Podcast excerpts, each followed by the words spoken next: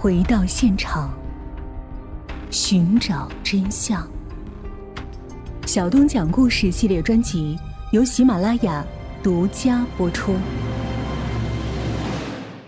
在张仁猛看来，彻底降服王立波是此段时间最大的收获。王立波和张仁猛从小一起玩大，为人工于心计，遇事有主见，行事有方寸，是周围这几个弟兄中最有分量的一个。从反对到顺从，自己老大的地位得到了他的认可，他这个罪恶组织到此便基本完成了组合。在张仁猛看来，他已经将那散沙般的几个弟兄捏成了一块铁板，现在需要的是将这几块铁板砸出去，就是砸在一堆石头上，也要蹦出金光来。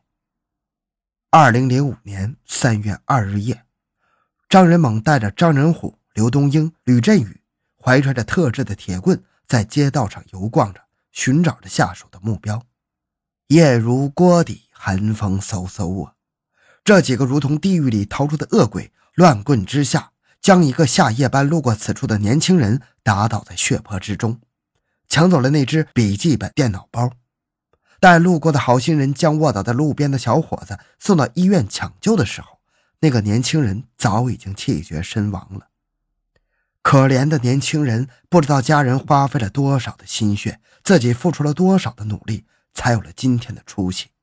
没想到就这样毁在了这几个为劫那部电脑的。魔鬼身上，而那部被劫走的电脑带到西安销赃，仅仅卖了区区的一千六百元呢！一千六百元，一条人命就这样没了。王立波早出晚归，回来时跟他同居的谭丽红问他干啥去了，王立波的回答总是吞吞吐吐，让谭丽红大为恼火，自认为自己将一切都交给了王立波。可是他还对自己遮遮掩掩，不说实话，便大发起火。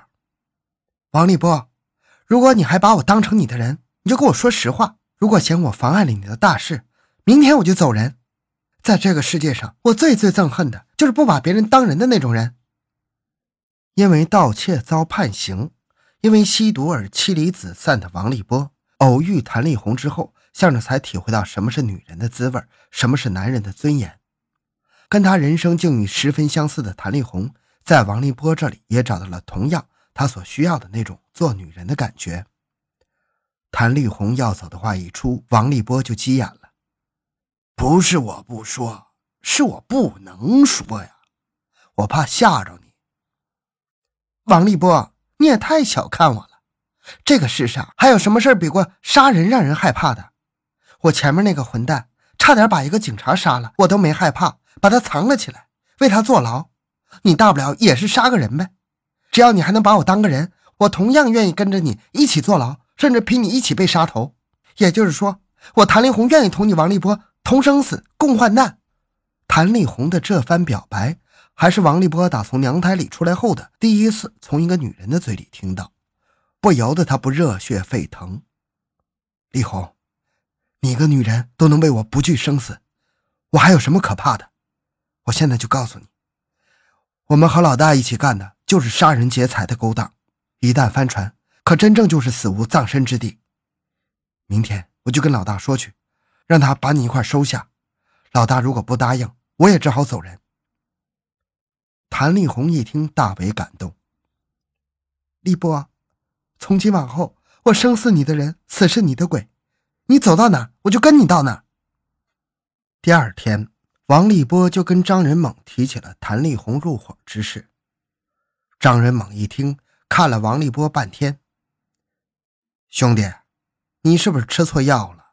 要么就是脑子进水了。你知道我们在干什么不？是脑袋拴在裤带上，一只脚踏进阎王殿。你我是生死兄弟，他一个女人算啥呀？他敢吗？”王立波便将谭丽红的经历从头到尾细细的给张仁猛说了一遍，直说的张仁猛那搓着下巴的手停顿下来。说不定这个女人在我们将来的行动中能派上大用场，那可就是老天助我呀！想到这儿的张仁猛盯住了王立波，凶狠地吐出一句：“如果我不同意呢？如果老大不同意我的请求，那就是看不起谭丽红，看不起谭丽红，也就是看不起你兄弟我王立波。那我跟着老大还有什么意思？要么老大把我废了，要么老大开恩让我走人。”哈哈哈哈哈！张仁猛一阵狂笑。亲热的拍了拍王立波的肩膀，立波兄弟可真是个有情有义的男人呐！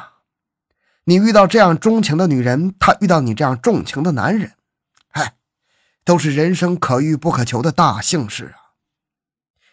宁毁大庙三座，不拆姻缘一对。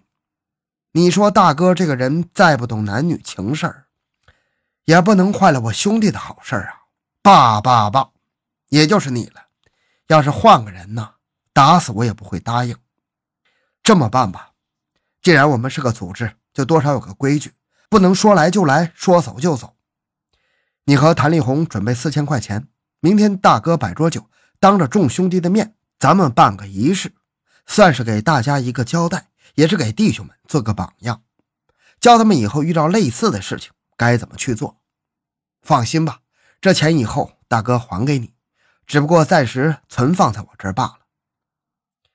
谢大哥了，我依照大哥的吩咐办理就是。得到回音的谭丽红害怕失去这个机会，当天就拉上王立波赶往白银筹集那隔天必须交上的四千块钱。第二天一早，两人便带着从白银亲戚处借来的四千块钱赶回了兰州。当天中午，在张仁猛专为谭丽红入伙摆下的酒宴上。当着其他人的面交给了张仁猛，算是谭丽红的入伙费。这张仁猛倒也不食言，当他们从安宁、于东身上劫到钱财之后，当即就分给了王立波、谭丽红四千块钱，严明让他们拿去还账的。他十分明白两人的经济状况，就是打死他们，两人也拿不出这些钱来。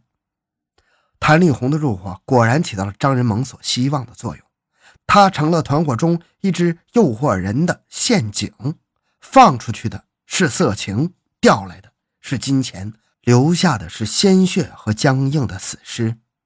那些被谭丽红所俘获的男子，谁也没有想到，温柔的女人会一眨巴眼就变成一只凶残的毒蛇，沾胸粘背就是一口，根本没有活命的机会。在那些上钩的男人中，只有一个幸免于难，原因是那个叫丁宝的男人。言行端正，触动了他的良心，在他的犹豫之下，没有对他下手。谭丽红的温柔成了引诱猎物上当的陷阱，本想去猎色，却被色所猎。真不知道该说这些成为猎物的可怜男人的悲哀，还是人性的悲哀呀！谭丽红入伙之后，张仁猛根本就没让他闲着，平日和王立波出门老带着他，言传身教。没多久，这位江湖经历本来就丰富的女子很快就入了道，把自己的角色演绎的十分到位，让受害人临死都想不到，他们的生命就是被那位可人可惜的女人所断送的。色迷心窍！谭丽红这个女人假戏真做的，让人看不出半点破绽。那一个又一个入套的男人，大都成了他们的刀下之鬼。网络。这个虚拟的世界对现实的社会造成的影响，已经渗透到社会的各个角落。喜欢上网的张仁猛在这儿找到了放飞他手中那只鸽子的最佳场所。第一个被网住的就是安宁的于东。于东是浩瀚网海中一条好奇的鱼，二十刚过，正是血气方刚的年龄。网上弥漫着的异性气味的雾水泡沫，熏得他眼迷头昏，失去了方向。